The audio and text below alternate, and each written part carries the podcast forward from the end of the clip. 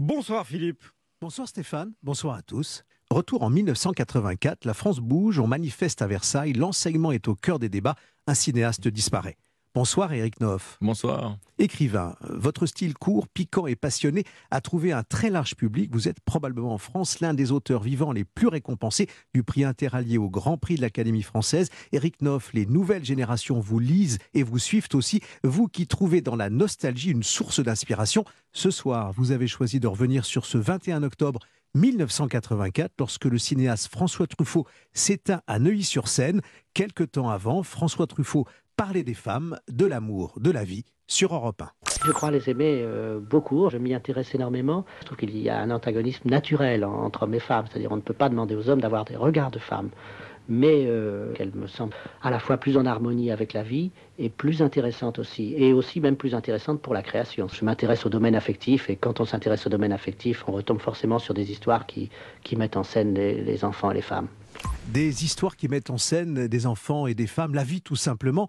On l'entend là dans ce, témoignage de, François Truffaut. Vous avez choisi, Eric Noff, de revenir sur ce 21 octobre 1984. À l'époque, lorsque François Truffaut décède, vous aviez 28 ans. Le souvenir est toujours intact? Ah oui, complètement. Je me souviens que c'était un dimanche. Et ce qui m'avait frappé à l'époque, c'est que le dernier film de Truffaut s'appelait Vivement Dimanche. Alors ça faisait un drôle d'effet. Et puis on savait qu'il était malade, mais dans nos têtes, on n'avait jamais imaginé que sa mort pouvait arriver. Et ça nous est vraiment tombé dessus comme euh, une montagne qui, qui s'effondre. Et j'ai l'impression que depuis, pour le cinéma français, les, les, choses ont beaucoup changé, que Truffaut était quelqu'un qui portait le cinéma français à bout de bras, qui nous faisait croire que c'était encore un art, que c'était la chose peut-être la plus importante au monde. Et depuis, j'ai l'impression que tout n'a fait que se déliter. Et il nous manque cruellement. Ces films continuent à exister, des générations les, redécouvrent périodiquement. Euh, Netflix a racheté le, catalogue pendant le, confinement, ce qui a été une bénédiction. Et Truffaut, on, on l'entend là, c'était quelqu'un de très intelligent, de très simple, de très clair. Et ce qu'il dit est d'une justesse, d'une sensibilité qu'on retrouve dans tous ses films.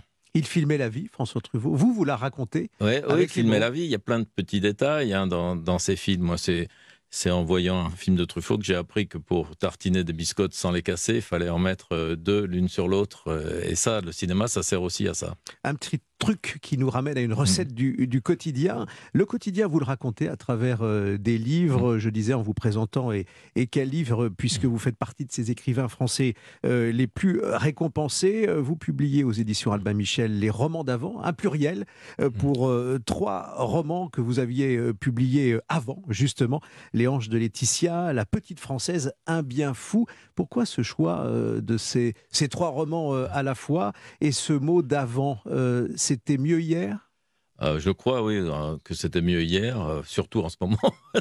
c'était même mieux avant-hier, mais les romans d'avant, ça, oui, ça veut dire que d'abord ces livres étaient épuisés et que c'était avant, quand j'étais jeune. J'ai écrit ça quand j'étais jeune, mais je n'ai pas voulu les relire de peur de, de vouloir les corriger ou à la fois par modestie et par lâcheté, soit de les trouver trop bien en disant dis donc t'étais peut-être plus capable d'écrire comme ça, soit en voyant les défauts. Et je crois qu'un un, roman, son auteur, à l'âge qu'il a au moment où il l'écrit, et quand on les relit 30 ans plus tard, euh, on n'est plus le même, donc il, est interdit d'y toucher.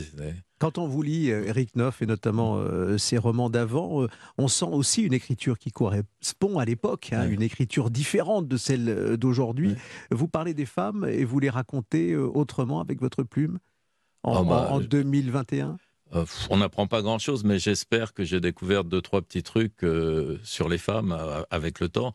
Mais oui, c'est vrai que c'est une source d'inspiration, observer les femmes, leurs gestes, leurs regards, la, façon dont elles s'habillent, dont elles mangent, dont elles entrent dans un restaurant, dont elles marchent sur un trottoir de, Paris ou d'ailleurs. Bah, on, revient à Truffaut avec sa fameuse phrase sur les jambes des femmes qu'il comparait à des compas qui arpentent le globe terrestre en, lui donnant son équilibre et son harmonie. Et c'est là qu'on voit que Truffaut, s'il était avant tout un réalisateur était aussi un très bon écrivain français. Merci Eric Noff d'être venu sur Europe 1 euh, ouvrir le livre de ses romans d'avant qui est paru aux éditions Albin Michel et de revenir sur euh, ce grand cinéaste François Truffaut avec cette date du 21 octobre 1984. Vous avez choisi pour que l'on se dise au revoir euh, cette chanson, ce refrain signé Patrick Juvet. Où sont les femmes? Elles étaient avec nous et il pose la question, alors on la pose ensemble. Merci d'être venu. Merci à vous.